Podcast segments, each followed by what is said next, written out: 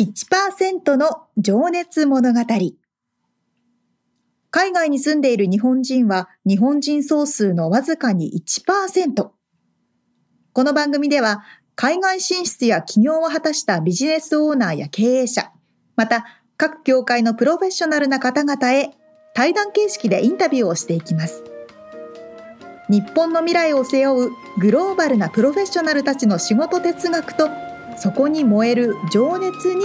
迫ります。 You ready?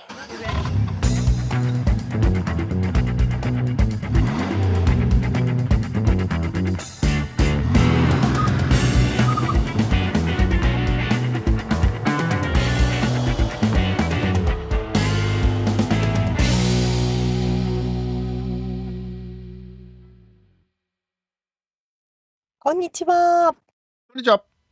1%の情熱物語288回です。皆さんお元気でしょうか元気ですかこの前ね、日本にちょこっとだけ帰ってたんですけど、ああ、そうだね。うん。そう。で、前にお届けした、前にお伝えした、あの、グローバルエントリー、あ TSA チェック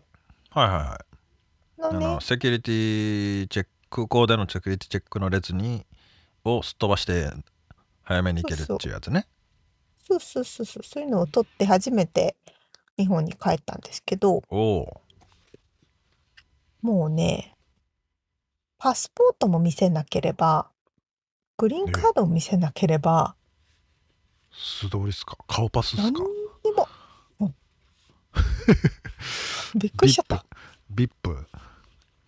ああ、そう、いいビッね。それ。あの、まあ、こっちから、アメリカから、えっ と、日本に行くときは、アメリカの空港だけうんの荷物チェックが簡単になるっていうぐらいかなって感じなんですけど、あ日本は変わらずってこと。そう、日本は日本だけのもので、その TSS チェックってアメリカだけのものなので、ああ、そうか。アメリカ側の出入り、うん。うん。国内線うん。なんですけど、日本からアメリカに帰ってくるときうーん。が、えっと、アメリカの空港に着いて、みんなイミグレーションで、あの、長い列で待ってる中うん、誰も並んでない横のこちらへどうぞ、みたいなところに行って、えーここ見てください。見ました。どうぞ。え何ーにも見せない。これちょパスポートなくてもいけんじゃん、みたいな。えそれ目ん玉の認証はしてるってこと多分顔認証です顔認ね。証ってことだよね。うんうーんすごいね。うん、これ早かった。いやもうそうしてくれればいいのにねもうできるよね全員。うん そうね。あれもお金儲けなのかな。いやーなんやろうね。うん。うんん。でもそれって何結構便利でしたバッグの中とかはどうなのよなんか変なもん持ちある持ち運べるってこといや、変まなもあんじゃ通なくて常通り、あれですよ。あの、ウィーンっていう機ス械キャンには通し通て、すんだよね。あーうん、通されたりはするけれども、並ばなだくていいけっれてことども、そうそうそう、そん、あの、通常よりは緩いんですよ。えーうん。そう。と、まなあんかねジャケット脱がなくていいとか、靴脱がなくていいとか、そういう系。あーあれもねイライラするもんねいちいちなんかめんどくせえなと思ってそうそう毎そうそう回やるけど でイライラさせるんだよねあの、まあ、あんまりこういうこと言うとあれですけどあのさあそこで働いてる人たちも大変なんだろうけどもあの人たちも結構横横暴な対応っていうのはなんなんていう本当のに。ねえ早くこっち行ってとか言ってそうそうそう そう。怖い怖い。怖いよねあの人たちねもうな脱げっつってんじゃうんんみたいななんか。容赦しない から。ねまあ今イライラそしうでてすねんだろうけどさ、まあいいそういうのを回避できるというだけでも、まあ、これは詳しくはいつ話したっけねいつか話してるね、先月のどこかで話してますね。先月はどこかだっけかそうか、うん、多分うね、ん、じゃあ探してもらえたらね沙織ちゃんが、先月か先々月か、どっちかであすの。詳しく説明しておりますのではい。はいということで、本編に入りましょうかね。はい今回は、えー植物学者、薬草研究家でいらっしゃるウィーバーかなさんのインタビューの4回目です。はい、えーここまでね聞いていただいてもう情報が盛りだくさんだったんですけども僕がついつい喋りすぎてしまうんですが今回も喋りすぎています。まあ、まあでもいろいろ面白かったです。ではでは、早速聞いていただきましょう。はい。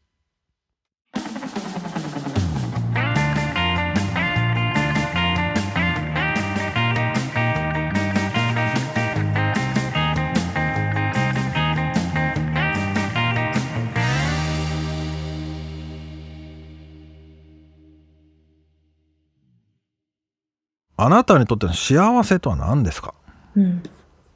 うんうんうん。ああ、さっきと先週になるのかなとかぶっちゃうんですけども、ん。あのーそのやっぱ関係性の中で満たされてる状態ですかね。なんか物質的な条件も大事ですけど、それ以上にあのーなんかつながりの中で自分が与えてるものとは自分が受け取ってるものがうんうまく巡ってる状態で存在してるだけでもう幸せみたいな状態生きてて気持ちいいなみたいななるほ状態がど。いいですねなんか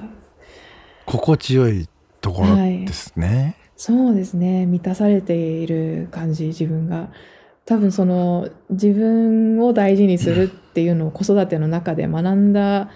中で育まれた感覚でもあるんですけど、もうはいただもうその状態ですでに幸せな状態欠けてるものがなくて自分がオファーするものがあってそれが感謝されてうんあるいは何かの役に立ってで自分も何か受け取ることができてっていううーん楽しいなっていう感じですか。まだ なんて言うんだろう違う言い方をすると、この社会の中での自分の居場所がうんなんとなく分かってて、うんうんうんうんうん。そこにいるっていう状態なんですかね。そうですね。そうだと思います。なんかその社会っていういろんな存在がいる中でこう関係性があって、その中であのうまく循環してるのかうんもで、ギブアンドテイクみたいなものが。そのその場所に行くにはどうしたらいいんだろう、あ の歩き回るしかないのかなあのいやなんか私の感覚ですけど、はい皆さんに当てはまるかわからないんですけどやっぱはいり自分すで、になんかもうこう例えばこうやって例えばもう今日聞いてらっしゃる方がいらっしゃるとしたらこはいのポッドキャストを聞くっていう、もうミツさんを知っていてうんで何かその関心があって、うんあのこのトピックにこの社会の中に存在していらっしゃるってことはもうすでに何かの関係性の中に生きていらっしゃってその自分を生かす何かがあると思うのでなんかそのそうか、前の前から話した流れですけどなんかもうそれに気づいて感謝するそうとかころからなのかななんあかもうじゃあすでにそこにいるぞってことです かえそうですかねなんか気づくことですか ねもうなるほどもう幸せだと気づくなるほどです ね。ど、はいいや、いやーでも、そうですよね。うん幸せってそういうもんだよな。なんか捉え方次第ですよ ね結構あのーすっごいお金持ちだったりとかすっごくお友達がいっぱいいたりとかしても、うんなんか自分にないものにフォーカスをしてると、まだこれが足りないからとかまはだいもっと自分は、はあい。のスタイルを良くなって体を鍛えなきゃいけないからうんまだ足りないとか言い続けてるとちょっとずっと足りないまんまのサイクルになっちゃうというかでもなんかあのハードルを下げる と結構結構結構実はもううんあの自分がそ生きこてにいあくる上ってこでとですよね。必要なものってそうなんならもう地球の上にいる時点でもう水水と食べ物があってお日様もあって本当だよね植物もある中でもう足りないものはそんなにないんじゃないかなって思うんですよね森の中とかいると、うんそれそこですかいや ね境地ですね、も境地ですねう。まあでもまあ、そうだよな。まあ、樽を知るっていうところかな、ヨガの ああれでいくとね。そうですねそうですねん そうですねいやーでも本当でもそれはね、植物のことを深く深く考えてるかなさんが言うんだから間違いないだろうな、あ間違いない ですよいや自然界も本当うまくできてて、みんながうまく食べ合ったりなんか分解し合ったりしながらなんとかみんなうまく生きてるので、人間がそうじゃないわけがないと思うのでそうですよね、はいその中の一部ですもんねそうですうね、んと思いましたいやーいやなんかすいません、今なんか、うん抽象的ですよ今ねいやいやいやいや違うあの僕の頭の中はなんか今、宇宙人が地球に降ってきたらっていう絵をなんか想像して 意味のわかんないことを考えて地球外生物が来た時にそのバランスは崩れるのだろうかみたいなことを考えていあた。なるほどね まずまあそれはその時に考えました、まあいでもいそやれ言ったら宇宙も全体で一つそうだよね、のそうシだステよムね。ですからねうんそうそう、だからそこはちょっと、 うんすいません。 SF になっちゃいますそうそう、SF になっ ちゃう。えっと、じゃあ次の質問、これもね、僕皆さんに聞いてるんですけど、はいその、まあ未来を意識して、自分に課していることっていうか、まあ習慣化していること、まあつづ、うんうんうん続けていることって何ですかっていう質問なんですけど。うんああ課してることはあの特にこのフリーランスみたいな働き方になって私そろそろ半年ぐらいなんですけど、はいあのフリーランスだといくらでもできちゃうじゃないですかお仕事しようと思えば。うんうんうん で私はどっちかっていうとやりすぎちゃうタイプなので意な識る的ほどに意識的に何もしない時間をうんあ 作っーてますね森に絶対1週間に一度森に入るとかえーということをやってますそうすると逆に全体がうまくいくそっかじゃあそこは何も持たず手ぶらで、うんただ森に行くという行為を、うん、森に行くという 行為を課してるわけですね課しています。 はいあの iPhone の通知もオフにして、ああもそうなんだなんなら、なんなら、あの、電波が届かないような深い部分にあ入っていて、ーいやっていうわことかるわわかります いや僕はねそれは海なんですけど、ああ、サーフィンするっておっしゃってましたもんね。電波届かないんですよ、ああ、そっか、サーフィンしながらメールチェックできないですでもんね。きないしてかまあ、うんまあ実際今 AppleWatch でできるようになってきちゃってるんですけど、あー、そっか。もうそんなものは絶対に手に入れないようにしていて、うんうんわかります。私も絶対手に入れないようにしてます。いやーそうですよね。なんでか静かですよね。確あーかたでもで森サーはフィンですね森はざわざわとしてるのかな。あーあ、でも静音はどうなんですか。あ音はすごい聞こえるとは聞けば聞こえるんですけどん質の違う音というかこの人間社会にいる時のそうですね虫とか鳥のは音葉っぱが鳥とかそうあ葉っぱが擦れる音とかそういうのはこの音ですけどうるさいっては感じない、ー。うーん。なので静かといえば静かですねどどれぐらいいるんですか、その中に。あの 行く時は時間が許せばなんですけど本当56時間一人で歩いてました、それな迷子になったりして ない。してるかもしれない途中ちょいちょい迷子になりもうつつ帰れねえみたいな。そうあまあそれも楽しみつつみたいなそれ何かちゃんと道があるとこなんですか。あそうですねでもあの一応道があるっぽいところを歩くようにはしていて、でもそんなにあの深刻な森じゃないので なんていうんですかああの国立公園みたいな森ではないのでまあまあ大丈夫なんですけど、ないだろうみ死ぬことはないですねあとちょっとハイになっちゃうんですよ私自然の中に入るとなん か わーってもっと行こうって本物のナチュラルハイってやつはい、あーなんか鳥いるもっと行こう みたいなとかわーって気がつくとすごいところに行っちゃったりしいてやーそれではいあー葉っぱがうわっさーってあるとこ歩きたくなっちゃったりするもんねなんか。あそうなんですよちょっと道をそれてあーあの葉っぱは何だろうみたいな、こう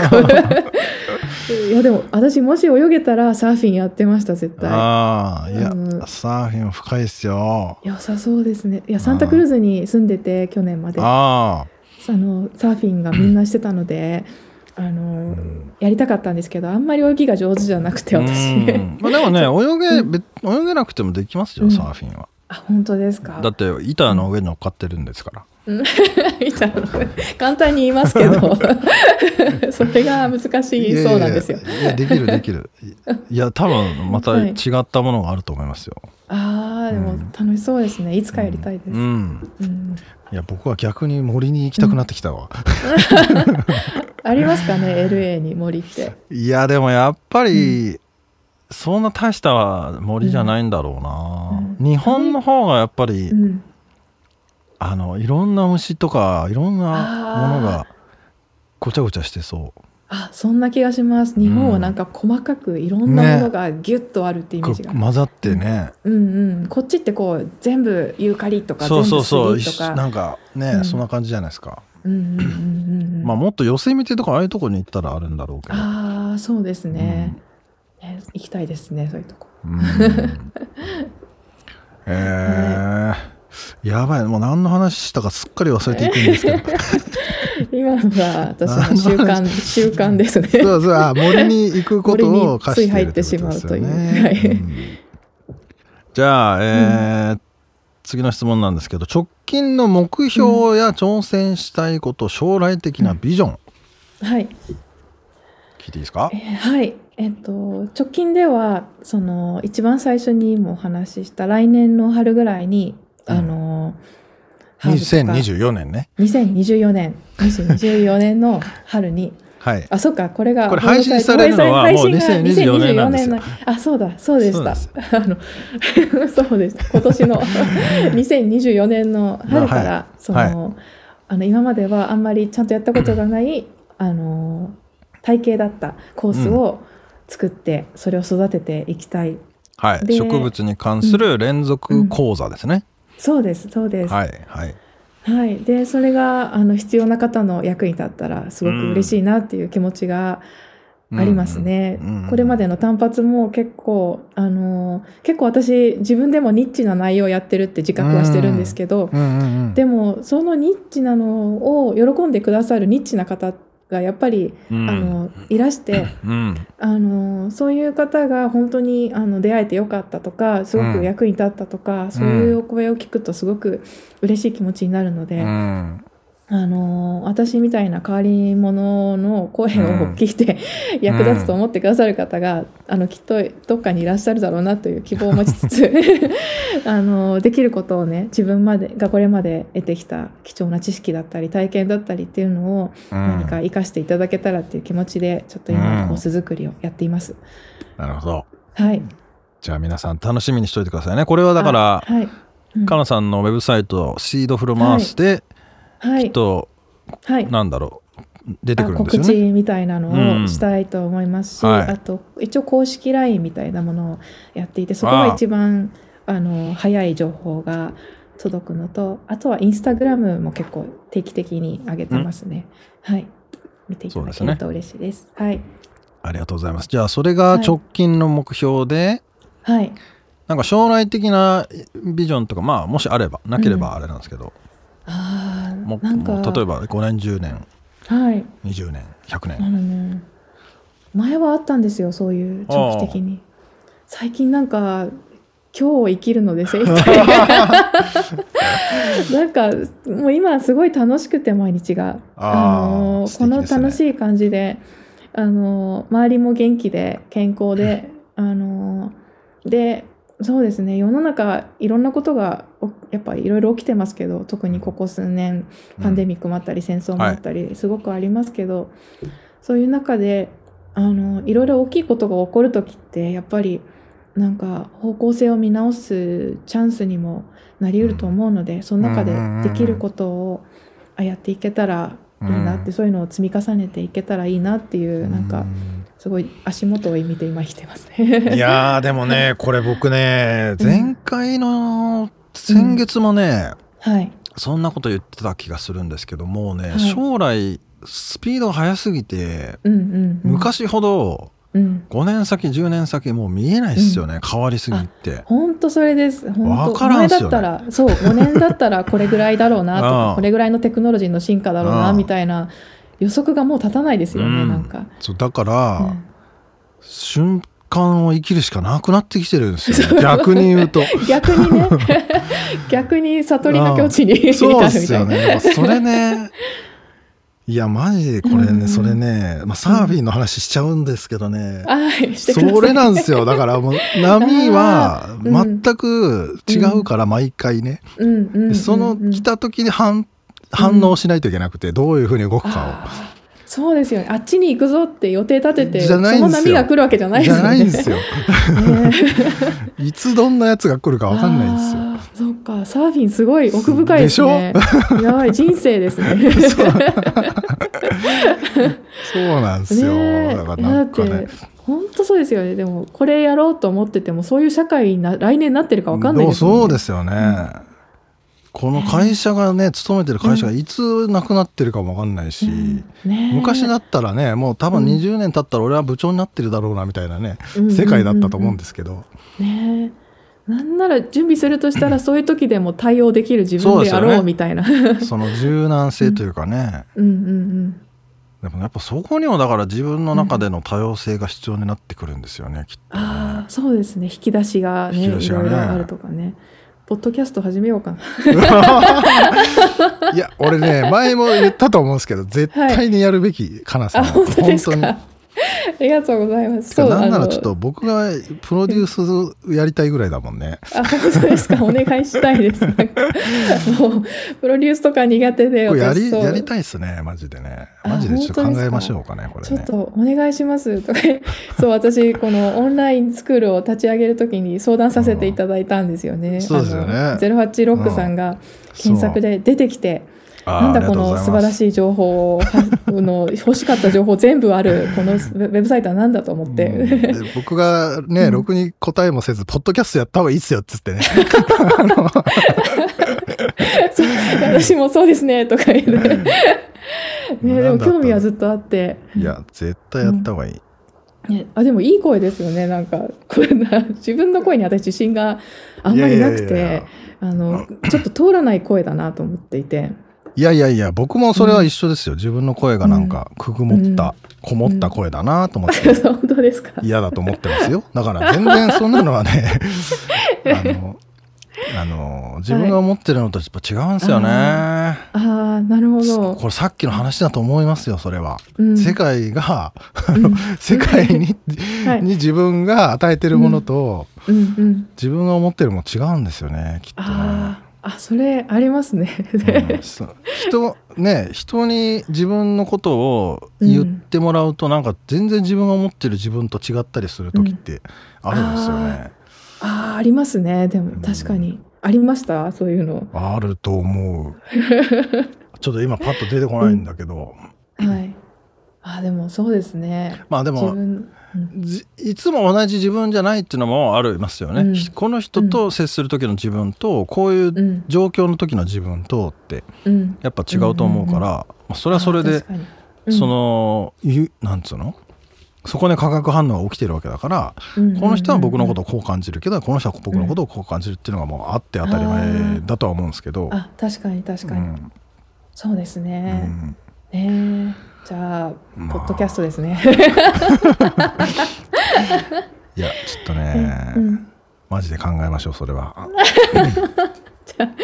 ょっと私も考えてみます。えー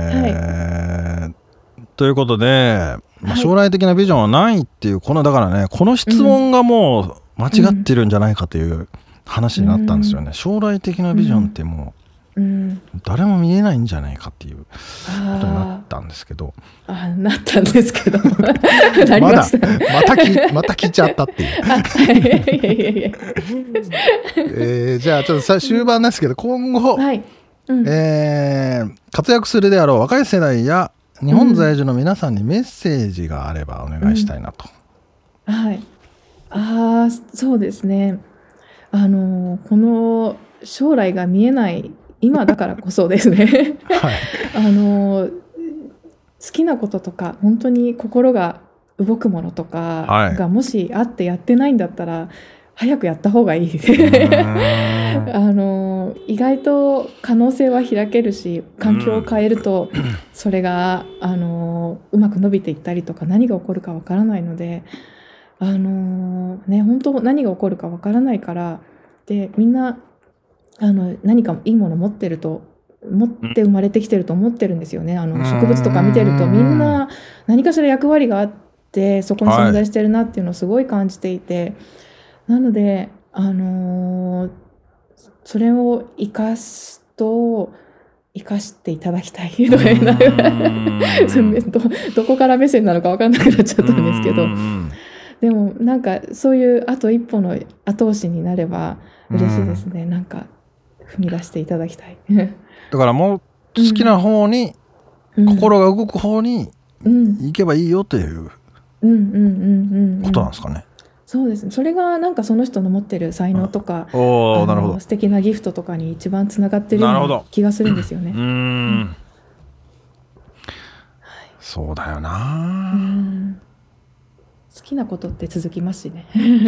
いや逆に好きなことじゃないと続かないですよね。ああ、どはっい。かで歪んでくるもんね。ね、私できないんですよ 好きじゃないことがジンマシンとか出ちゃうなんか エクセルとか打ってると いやでもそれがね本来正しいことなんですよねきっとね。うんそれになんか従わないといけないのに、うんそれに無理やり負担をしてやるとおかしくなるんだよね、どっか体壊すんでしょうね、きっと。はああねやっぱ心と体が合ってないとい体は壊しがちですよね、なんかい。うんいやでもこれやっぱうんその植物と人間のうん、なんつうの関係性うん、はいおもろいっすよねなんかちょっと ななん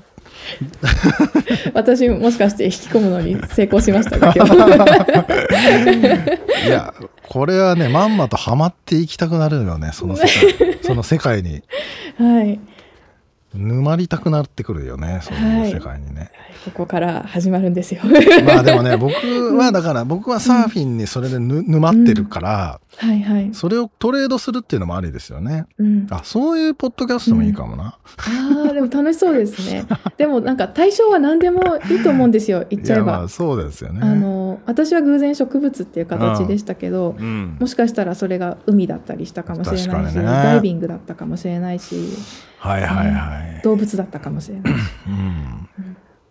うん。ね本当ですよその先ねに。。ね、でもなんか突き詰めると似たような境地に行いきや、ますよね。本当そうだと思いいます。うん 毒キノコとフグをね、喋らしたらね、多分、あの、お お前同じとこにお生きとるなっていう話になるじゃないですか。ます。確かに、確かにそうですね。そうですよね。 関西弁な んですね。なんか、でいや、あの、にわかですね。いやいやいや。 2年大阪に住んでて。あ、まあそうなんですか。僕の話をしがちだな、楽しくなっちゃうと。私人の話聞くの大好きで本当はもっと聞きたいんですけどそれ はこれはポッドキャストはやるべきじでゃすね。あな はいまあ、じゃあちょっと最後に、えーなりますが、えー思い出の曲とエピソードですねはいとあとおすすめの本とかもあれば聞きたいですけど映画とか、ああはいはいえっ、と曲はうん、あの最近なんですけどあのその沖縄にお仕事で関わらせていただくようになってから、あの沖縄について一番どうやったらあの学学べるかというか心が近くなれるかと思った時に三振をは練習し始めたんですよ。いマジで買ったんはでい。あ、はい、あの、な、なるんですけど、すぐそこすに。かあそうなんだの、最初はレンタルしてて、お友達から。で、あの、2週間前に沖縄行った時に購入しまして、マイ三振を。そっかこの間までね日本に行ってらしたっていうことだったあん、でそうなんです。2週間前にちょうど、日本の、えっと、実家の家族で過ごす時間と、あとはい沖縄の、沖縄本島、石垣島、竹富島と、あ、西表島。はい、八重山諸島に行ってきてで、はいなんかあで現地のお祭りとかに参加させていただいたり、なんかトークさせていただいたりしたなんるほでどね、うすけん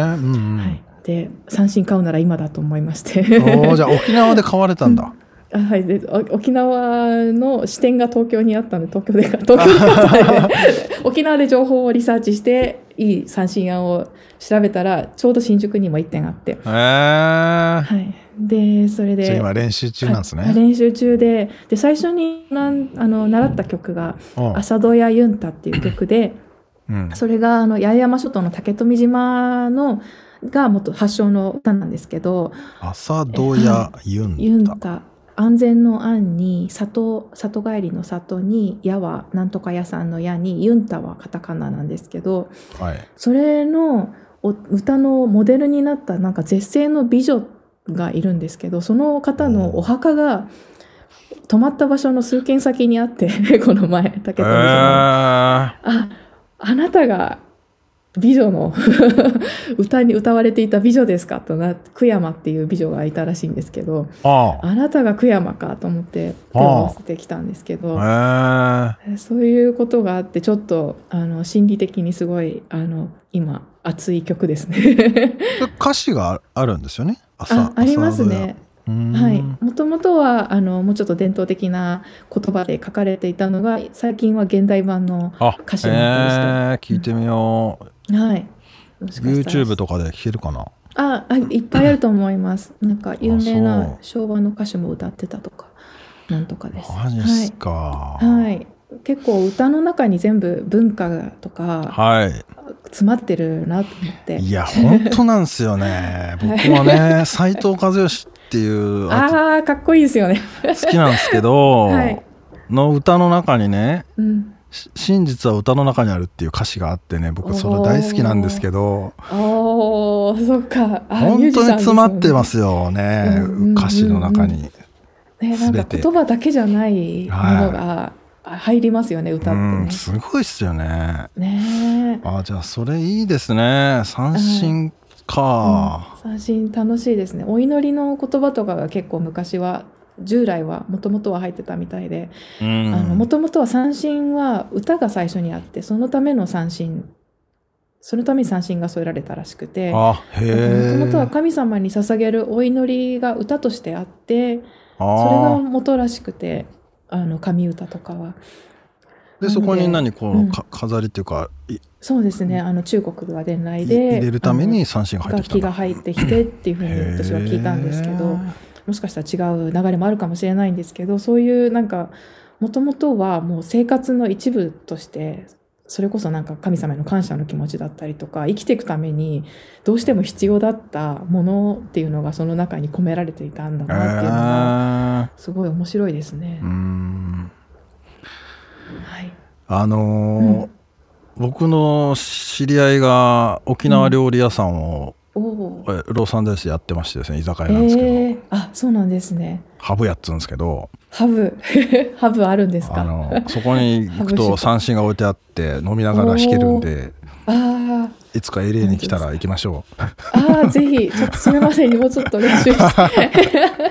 でもいいですね、沖縄料理屋さんあるんですね。行きまあたいです。沖縄の方と山形の、シェフは山形の方なんですけどね、うん、はい、うんでも楽しあー行楽きたしいですい場所ですよ、うんはい、じゃあ、LA 遊びに行かせてください。 ちなみにおすすめのうん、本とか映画とかももしあればはい、あ、本、本があります。うんえっとですね。えっと、もともとは英語で、日本語にも訳されてるんですけど。うんえっと、現代元が、えっと、作者の名前がロビン・ウォル・キマラっていう人で、えっと、タイトルがうんウォえルっとキマラブレイはいはい、Braiding Sweetgrass っていう名前で、えっと、日本語訳が、えっと、植物と英知の森人とかそういう感じの名前だったと思うんですけど、植物と H の森人、はい、はい、なんかその方は、えっと、ネイティブアメリカンの、あのー私と同じ分野を研究してらっしゃる植物民族学民族植物学者なんですけどそのネイティブアメリカンとしての伝統的な知識と近代的な科学の知識を両方持ち合わせて自然界を語れる方で。おでなんでなんかその,、ね、その人としての自然との関わり方とか植物の関わり方に私は多大なる影響を受けたんですけどあとすごい言葉が言葉が綺麗なんですよね彼女の。あうーんの英語を学ぶ上で初めて一番あこのこういう英語喋りたいなって感じたのはその方のスピーチを聞いた時が初めてでしたね。へーなんか歌うように喋るんですよすごく。リズムがあるってことですかそうですねあとなんか英語ってあの場合によってちょっときついというか、はいは主張がちょっと強めのいはいなんストレかートで感じねになる、はいストレーートになると思うんですけど、なんかこう耳障りが美しくてなるほどなんか ト素敵なんだはいスッと入ってきたんですよえね。ブレーディングスイートグラスって言いましたなんて言いましたあはいブレーディングスイートグラスです。あスイートグラスっていう草があってあうんそれを編むっていう意味あであなるほどでそれ をさブレーディングなので三つ編みなんですけどそのネイティブの知識と近代科学の知識とあーうそれを編むってことかそういうのを編み合わせるっていう意味で。はげえほげー 面白いな、はいはい、文章もそういう文章を書きたいなーっていつか本書くときはそういう本書きたいなーってちょっと妄想してますね素敵な本です僕僕僕なんか喋りがちだな今 日あの「船を編む」っていう本知ってます、あーああれどんな本でしたっけ辞な書んか辞書を作る人たちの物語なんですけど、はいはいはい船って船あのシップの船ですよねシップの船なんですけど、はいはいはいはい歯と口がない漢字はね確かはいはいはいはいはいあー船はいははいそれもねだからもう言葉をね編んでいくっていうあー素敵ですね素敵なんですすよ。おーいいです ねよういを今思い出しました、今のそのブレーディングスイートグラスの話を聞いていて。ああ、いいですね。編む。まあでも私彼女ははいそのうんうん古うん来と近代を編むってことですね。ああ、うんそうあそうですねそうですねいろんな世界観を編み合わせて、なんかむ昔だけに戻るわけにもいかないし今更この世界の中はいで、はいはいはいなこの今の現世界の中でどういうふうに言葉を編んで未来に伝えていくかみたいななるほことをやっていて私あもう個人的な趣味なんですけどただのファンですね私は彼女の。あ はいーででもそれはそうですね何、うんテクノロジーとかも使ってみたいなそういう話なんですかどうああそういう話っていうよりもなんか自然界を理解する上あーで自然界をどう操作するっていうよりも理解していく上であーあの科学のレンズもあるしあの科学のレンズだとこう分類して名前をつけてこういう成分があってとか植物はこういうあの種類が品種があってとかそういう理解の仕方ですけどその例えばネイティブアメリカンの理解の仕方だと、はいそのプラント・パーソンって呼んだりしてもう人存在として扱ってああのその分類するっていうよりもまずなんか知り合いになるというか存在として信仰を深めていくみたいなアプローチでその両方をどうやって編み合わせていくかみたいな折り合いをつけるかみたいな話をしてプラまンす、ね。トパーソンそこに人ん入れていくなっんていうかかその植物のことをプラントパーソンって呼んだりなんか犬のことをドッグなんかこうなんかこう人人としてというか人間ではないんですけど存在としてああそういうこと扱うんね人と同等にというか、あそうですなそんていううでかすそういうことそういうですまさにそはんい同じ八百存万の神在とじゃしないてですけど、はいおお、なるほどなるほど、はい、生きている存在としてあ敬意を持って扱うみたいな視点で多多分それって近代科学にはない部分ない側面で、はいはいはいでもその逆もしかりでその両方であの世界をより深く理解していこうみたいなへえことを言っていえて、ーでも八百万の神って今かなさんおっしゃいましたが、はい、日本人ってそういう気質ありますよね、なんかあすごいそうだと思うんですよ。いろんなものにが神様じゃないですか、石が神様様、うんうん、そうそうです。あ私こうそう日本に2週間前行った時に出雲にもちょっと行ったんですけど、あああ僕もこの間行った、本当ですうかん、すげえよかった いいですよね出雲。 えー、あの私大好きででちょうど神有月であのあー神有祭10の月最中10月かそそううだでねす旧暦の10月うんうんうんじゅこ今の新暦の11月だったんですけど八百万の神が大集合してるタイミングだったらしくて。は出雲大社の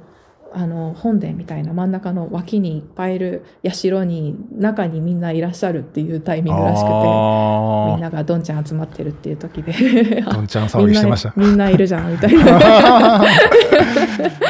いやそうなんですよね。だからねそーそれはだからそのものに対してなんか、あのよく話に出るのはな相棒とかもそうだけど、結構もう普通に存在として見るっていうか、神様ととはちょっと違うかもしれないけど、あもうちょっとそアういニうミ気ズムみ質あたるいかなもしれないよね。ねあ。ありますすよねなんか私結構好きですね あーねその感覚え、は面白いですねいろいろと、はい。植物と H の森人はい。日本語で僕は読もうかなあ、はい。まあでも英語もちょっと聞けるんですよね、YouTube とかでね多分あスピーチとかありますもしてるんですよねあ、スピーチもいっぱいあって、あの、すごい素敵な役の方が訳してらして、ただちょあーっと、現状と順番が変わって、なんか、組み替えられてたりしてる部あ分それもをあっ読て。んでからそのブレーディング・スイートグラスを読むと分かりやすいかもしれないな、あ、そうかも、そうです。いやー、面白すぎです私も楽しかったです。いっぱい喋っちゃってすいません。いや僕もねなんかねいつもこんな僕はねあれなるべく抑えるんですけどね自分の言いたいことをもう喋りたくてしょうがなくなっちゃったな そういう回もいいかもしれないですね余計なことをいろいろ喋ってすいませんでしたいえいえいえ、あの、ぜひ、ミツさんが喋る3時間と か、ポッドキャスト会。 いや持たない持たない じゃあちょっとね僕これもちょっと最後の抜き打ち質問っていうのをみんなにしてるんですけど、おお、恐ろしいまあ。質問というか まあ最後はあのですね はい。息子さんへのうん。メッセージを一言もらって終わりたいなっていう、うん。あ、本当ですか。 どうでしょうか息子は。はい。いや、もう、そのまんま、楽しくやってくれって感じですね。まあですよね息子さんいじやゃあ例えばはい10年後ってなったらもう、ティうん18かうん、そうですね。 10年後これを聞くとしたらはい。あの、あんまり、私、親、教育っていうタイプじゃなくて、おしあーつけとか、もうなんか、すごく完璧な存在で生まれてきちゃったなって思って、はあなんかこう、親としていろいろ無駄に教え込むよりも、なんかもう、あそのままあ、ほっといた方がいいんじゃないかみたいなもう彼のもともと持ってる素晴らしいものをいかに邪魔せずに伸ばしてあげるかって気持ちでやっていて。いやでももうちょっと強く言った方がいいところもあると思うんですけどちょっと なんかそれは、まあ、それはあるパートナーに任せるとしてあなのでもう本当にやることがやりたいことが途中でいくら変わってもいいしとにかく健康で楽しーうくん自分の好きなことやってくれて、うんいたらもう本当に素晴らしいものたくさん持ってるなって傍から見てて。あのすごいやばかなんですけどすっごいいい子だと思ってて頭もすごく私よりずっといいしなんかへえ8歳なんですけどこれぐらいの分厚い本を 2, さに2日に1冊読んでるんですよなんかすごい勢いで読んでてマジそうでなんか4 3歳4歳の時に「ママ宇宙の外何があるか知ってる?」とかえ話して、えええと思って、ああ、私はもう追いつけないと思って、3歳4歳の時に、もう私の手に負えないなと思って、すげはえいもうなるべく彼がその良いものを伸ばしていってくれれば いいなっていう感じです本ね。当っすね、はい、あとは仲良くやっていけたらいいなと。 楽しみはいいやー素敵なお母さんですねはい。 母としてはあれですけどあの一緒に過ごす友達っていう感じですけど、うん楽しくやってますいやこれ10年後の聞いてくれるといいな、これあーあー、楽しみですね、それは。うん聞かせたいです。はい、あありがとうございます。ありがとうございます。じゃあ、は今い日は、はいえー植物学者兼、えー薬草研究家のはい、ウィーバーかなさんにお話を伺いました。かなさん、はいありがとうございました。どうもありがとうございました。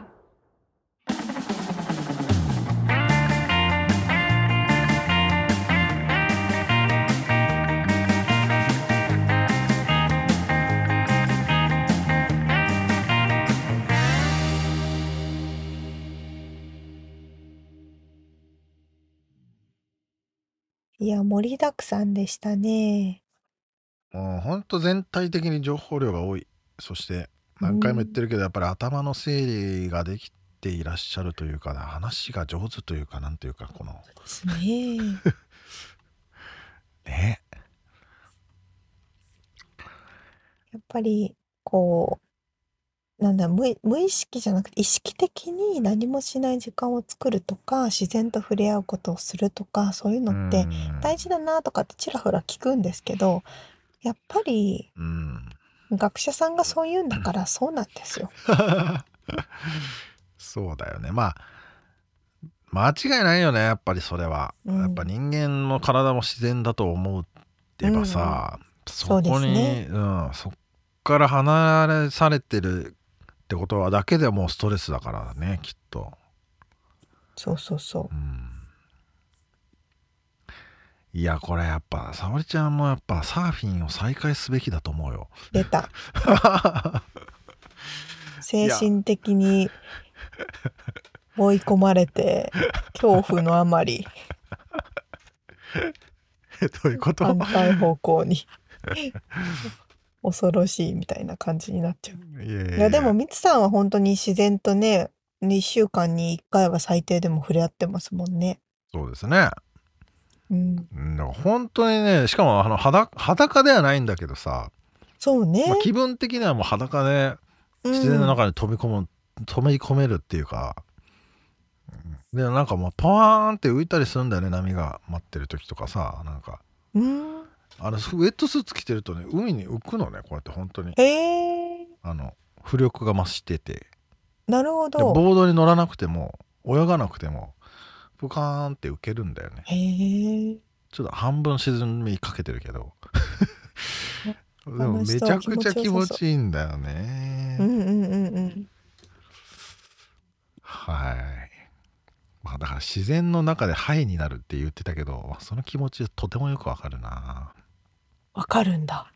うん。まへあえ俺はだから海の中だけどね、森じゃなくて。うんうんう。うん んやっぱだねから、森でも海でもなうん山でもね、川でも何でもいいんですよね。うん、そうそう。まあ潜ってりゃ魚を泳いでるし昨日もすげえイルカすげえ近くまで来ててね、もうすげえ。びっくりするけど、なんかあ遊んでくれてんのかなみたいな。とかあうと、ん鳥が魚をさポーンって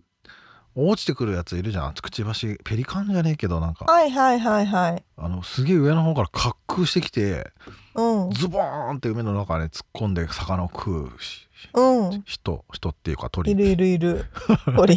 人ちゃう。鳥。あの人たちがめちゃくちゃ近くに落ちてくる時超びっくりするんだけど怖っ。ズボーンって すごいな。でもちゃんと魚を捕らえてさへえ。 食ってんだよね丸飲みしてんだよね、へえ。うんいや、都会に住んでれば住んでるほど、なかなか自然と出会う機会って本当に少ないと思うから、うんやっぱ意識的に作んなきゃいけないですね。そうですよ。まあそしてえー朝ドヤユンタというねうん。あの沖縄の民謡のがエピソードの曲としてえー曲あ思い出の曲としてできてできましたけどうんうんうん。一応あの夏川りみさんが歌ってるバージョンをリンク貼っときますんで現代語のやつねはいはいあはのい。こういうのもね、まあ、あのカナさんも言ってたけど歌の中に文化が詰まっているということでもううん本当にこういうの聞くだけでやっぱりなんかねえ沖縄って感じもするしあそうのですね。こういろいろ含まれてるんだよね面白いよね、そうですね。うん、なんか心が癒されるようなインタビューでしたね。いや本当だからこれねあの来年じゃねえや 2024年の春から今年ですね、あのかなさんの連続講座が始まるということでしたけどちょっと俺はいはもい真剣に今、あのコースを受けようか考えておりますがまあ LINE であのあれもらえるみたいなのでねうんうんうん。公式 LINE に入るとね情報が入ってくるようなので、興味ある方はぜひいや本当にねそういう話よくあるんだけど多分かなさんほど、こんだけマジで15年研究してきて、知識持ってる人いないんじゃないかと思うんだよね。うん。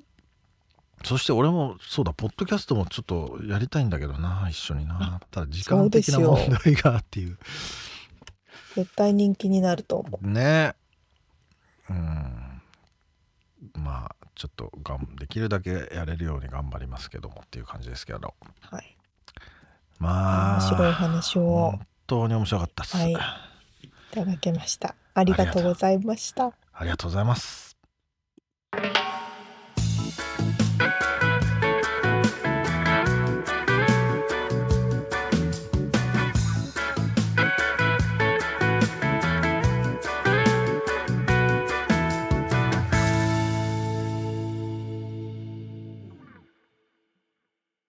リアルアメリカ情報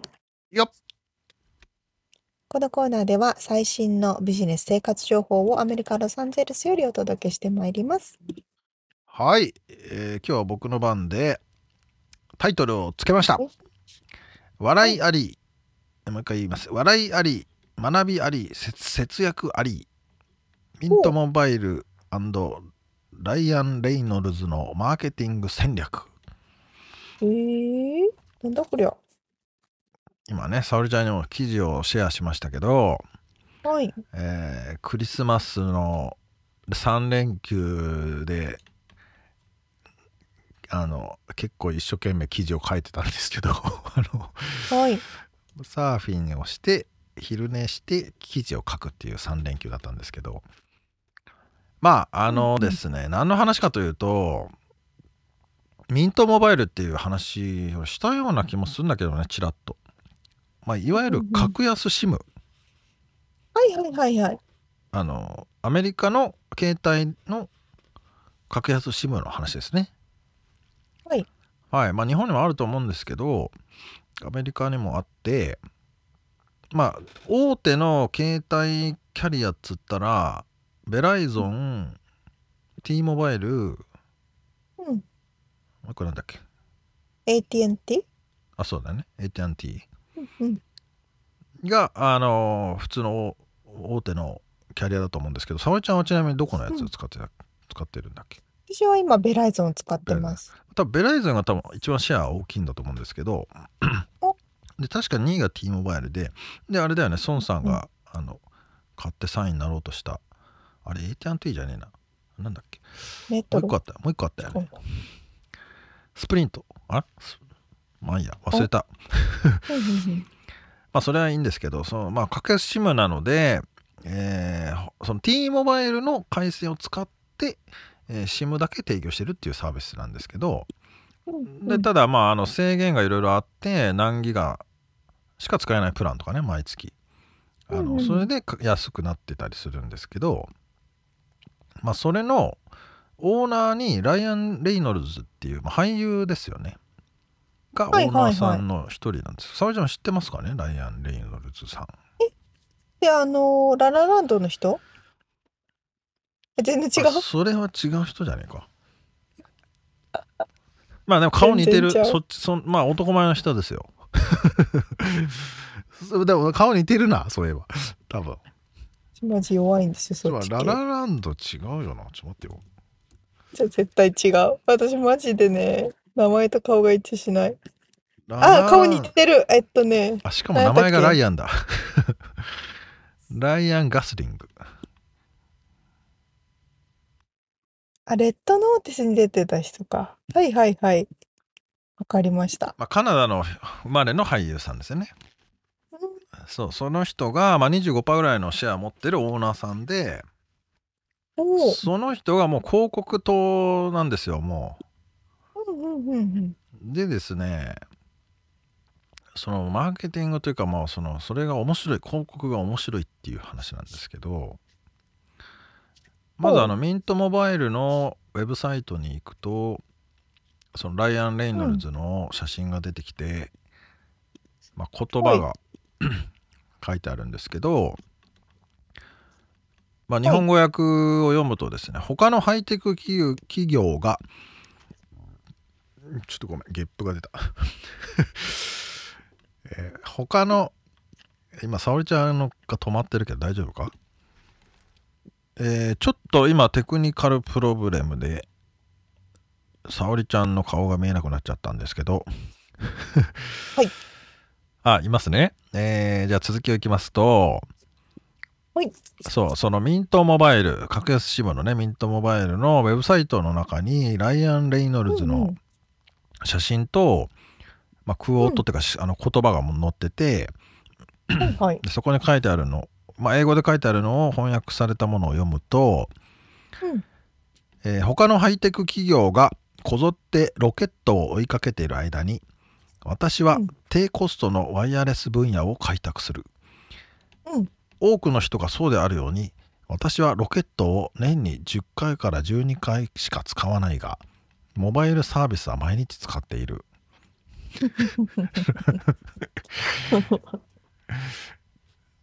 で まあ解説はしませんがはいはいはいと。かねまあ面白面白いでしょ、うでん。まあ、そんなようなのだったり、まあ、広告もね多分皆さんちょっと検索してもらったら面白いの広告出てくると思うんですけどうんうんうん。まあジョークをとにかくねもうとにかくジョークで終始 終わっていくんですけど で今回ちょっと話をしたかったのがあのーちょっとこの記事もねリンクを皆さん貼っとくんで見てもらえたらと思うんですけど写真をねうんあのーまあ手紙が12月初旬に届いたとミントモバイルからうん。で僕はちなみにもうミントモバイルのユーザーなのでおうあのこの既存客向けに届いたんだと思うんですけどはいはい。それがそのライアン・レイノルズがベッドの上でスマホを見ているっていう写真がおうおう 1, おう一 枚ねこれも、はいこれはこれで面白いんですけど、そうですね。うんでそれともう一個があのオーナメントってわかりますかね皆さんあのクリスマスツリーに飾る飾り物、うんうんまあこのクリスマスの時期はねみんななんか好きなオーナメント買ってきてツリーにぶら下げるみたいなことそをうですね。ね皆さんされると思うんですけどうん。でそのオーナメントが紙がまあ封筒に入って紙厚紙で送られてくる来てるんですけどそのおその厚紙を組み立ててこう折,、うん折って貼ってってやるとオーナメントになるっていうやつなんですけど紙がねうん。でそれが携帯電話のまあオーナメントなんですけどそこにあのそのまたライアン・レイノルズの写真があってうん。でその携帯にまああのでその人携帯にライアン・レイノルズに電話をしている時の画面がそこに映っていてはいはい。で名前がミンティ・マクミンターソンっていう名前になっていてうん。このミントモバイルなんでミンティーマクミンターソンなんですけどまあこれもまたちょっとアメリカ的には面白いで、えーフォ時間が420っていうねじよ4時20分 っていうおのももろい。面白かったり、フォートウェニーは、あれですね。うんあの、マリファナの記念日ですね。のぐそうですねスラングっていうんですね、420といえばマリファナのそうこですねとなんですけど、はい例えばバッテリーがギリギリで「ヘルプ」って書いてあったりねとかおも ろい。であと実際その、まあ、紙に書いてある電話番号なんですけどマンミンティ・マクミンターソンのその電話番号に電話をすると、こうライアン・レイノルズの声でホーリデーメッセージが入ってるんですよ。えー実際にね電話かけてみたらで、うんあのそれもまあ冗談交じりのあのえーまあおもろいんですけどねっていうもう一連おもろいことしかやってないっていうやつなんだけど、なるほど。うん、まあただこのマーケティングのうまさというかまあもちろんこうんの俳優で、その人のブランドがあってこそなんだが、うんうんうん。まあ、ほとんど金をかけないであのーさっき言ったね大手3社とは違う方向性の広告、そうですね。うんをしているっていうのがなんかもう面白いなと思ってですねですちょねっ。とうまく伝わったかどうかわかんないんですけど、ううんんうんうんちょっと、な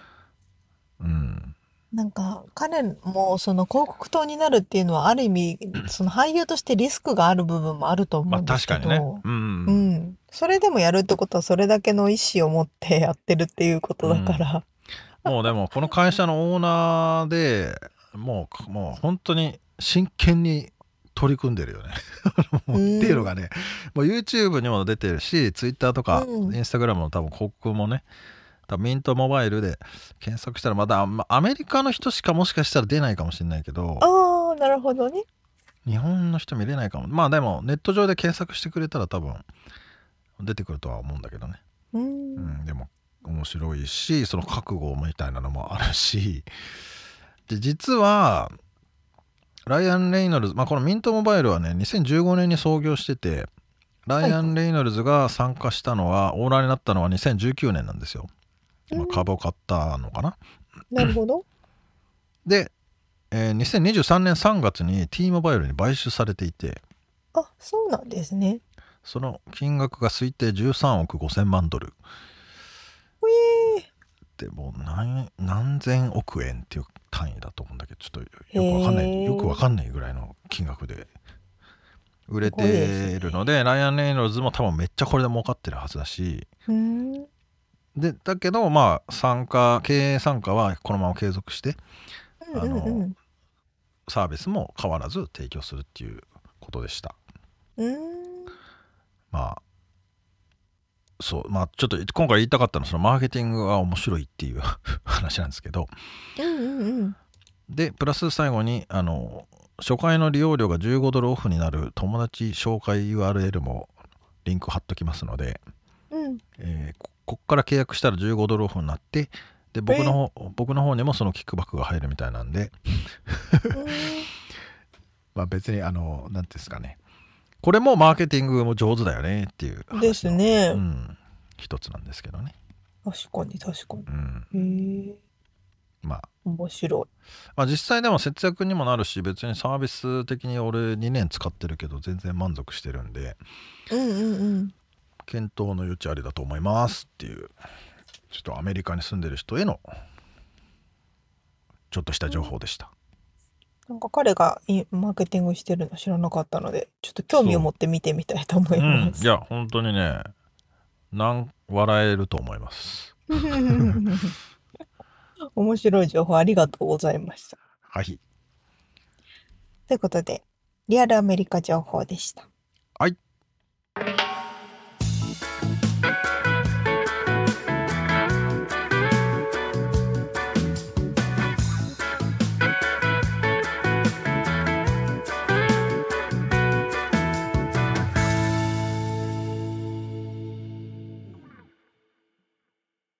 では、締めのコーナーです。は質い問、はいえっと、いろいろ健康の話とか、うんナチュラルな話とかいろいろ出ましたけども、うんあやさんのインタビューにもあやかって、はい私もちょっと食べ物に気をつけたりしていると、みつさんもそういうのはね、奥さんのまあの影響でしてたりすると。はいもし何にも考えなくていいとして、何食べても太ったりもしないし、健康にも影響がないとか、うんそういう何にも後遺症がないってなった時後遺に、症ひたすら食べたい食べ物は何ですかあーやっぱでも俺ハンバーガーかなちょっとありきたりの質問に、質問というか答えだけど、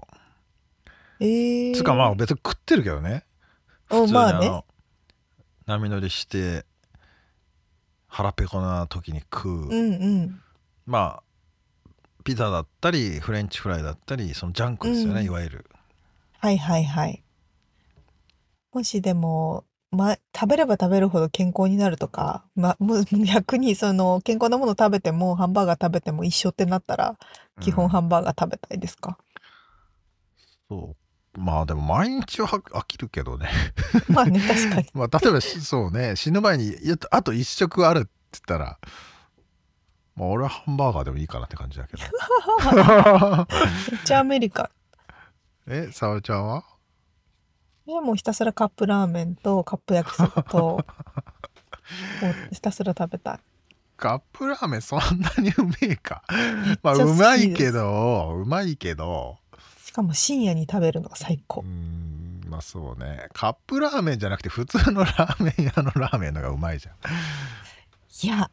これんね、それよりもカップラーメンがいねいのあの化学薬品がすごいいっぱい入った化学調味料だらけのあれがもう最高に美味しいですね。えーじゃあそのラーメン屋行くよりカップラーメンがいいんだもちろんねラーメン屋さんのラーメン美味しいですけど、あ夜中に食べるカップラーメンとかは最高なあので、年取うっんてきたら食べようかなって一杯。どういうこともうなんか長期の後遺症は考えなくていいああ年もうになさったら、先がなな短先くながっ短くなったらより食べようかなとは思ってます。いやでもねそういうの食べれなくなってくるよまだ若いからね沙織ちゃんはだそからう若ないんで時すよにね食っといた方がいいんだってはうん大体だってもうでもねトロとかもさもう食えなくなってくるじゃんかあのああ、脂身がね、そうそうそうそうだから霜降りとか。食える時に食っといた方がいい、うん、確かに。多分もうね大根とかしか食えなくなるじババアにな ったらはほうれん草と大根でみたいな晩ご飯それはそれ、その時に食べたいものをね。うんはいまあでそんなこんなもでちょっと楽しみですねこれから沙織ちゃんのこの食の意識対する食だけに限らずかこう意識がなんか変わってきたようなのでだいぶ、はい、うん変わってきましたので、またお届けします。なるほどということで、今回を今回お届けしましたインタビューとリアルアメリカ情報のインフォメーションはブログに掲載しております。podcast.086.com、podcast.086.com、または1%の情熱物語で検索してみてください。はい、1%の情熱物語は日本を飛び出し世界で挑戦していく人を応援します。ご家族、友達、同僚などへのご紹介、大歓迎です。番組がちょっとでも面白いと思っていただけたらぜひフォローをお願いします。お便り、レビューもお待ちしてます。えー番組サポーター、パトロンさんからのご支援も引き続きお願いします。詳細はウェブサイトを見てね。今週も聞いてくださってありがとうございました。ありがとうございます。そしてもう一回だけ言いますけど、1月31日まで、えージャパンポッドキャストアワードのリスナー投票応募締め切りが31日までなので、ぜひ一票お願いします。よろしくお願いいたします。では、また来週お会いしましょう。それじゃあね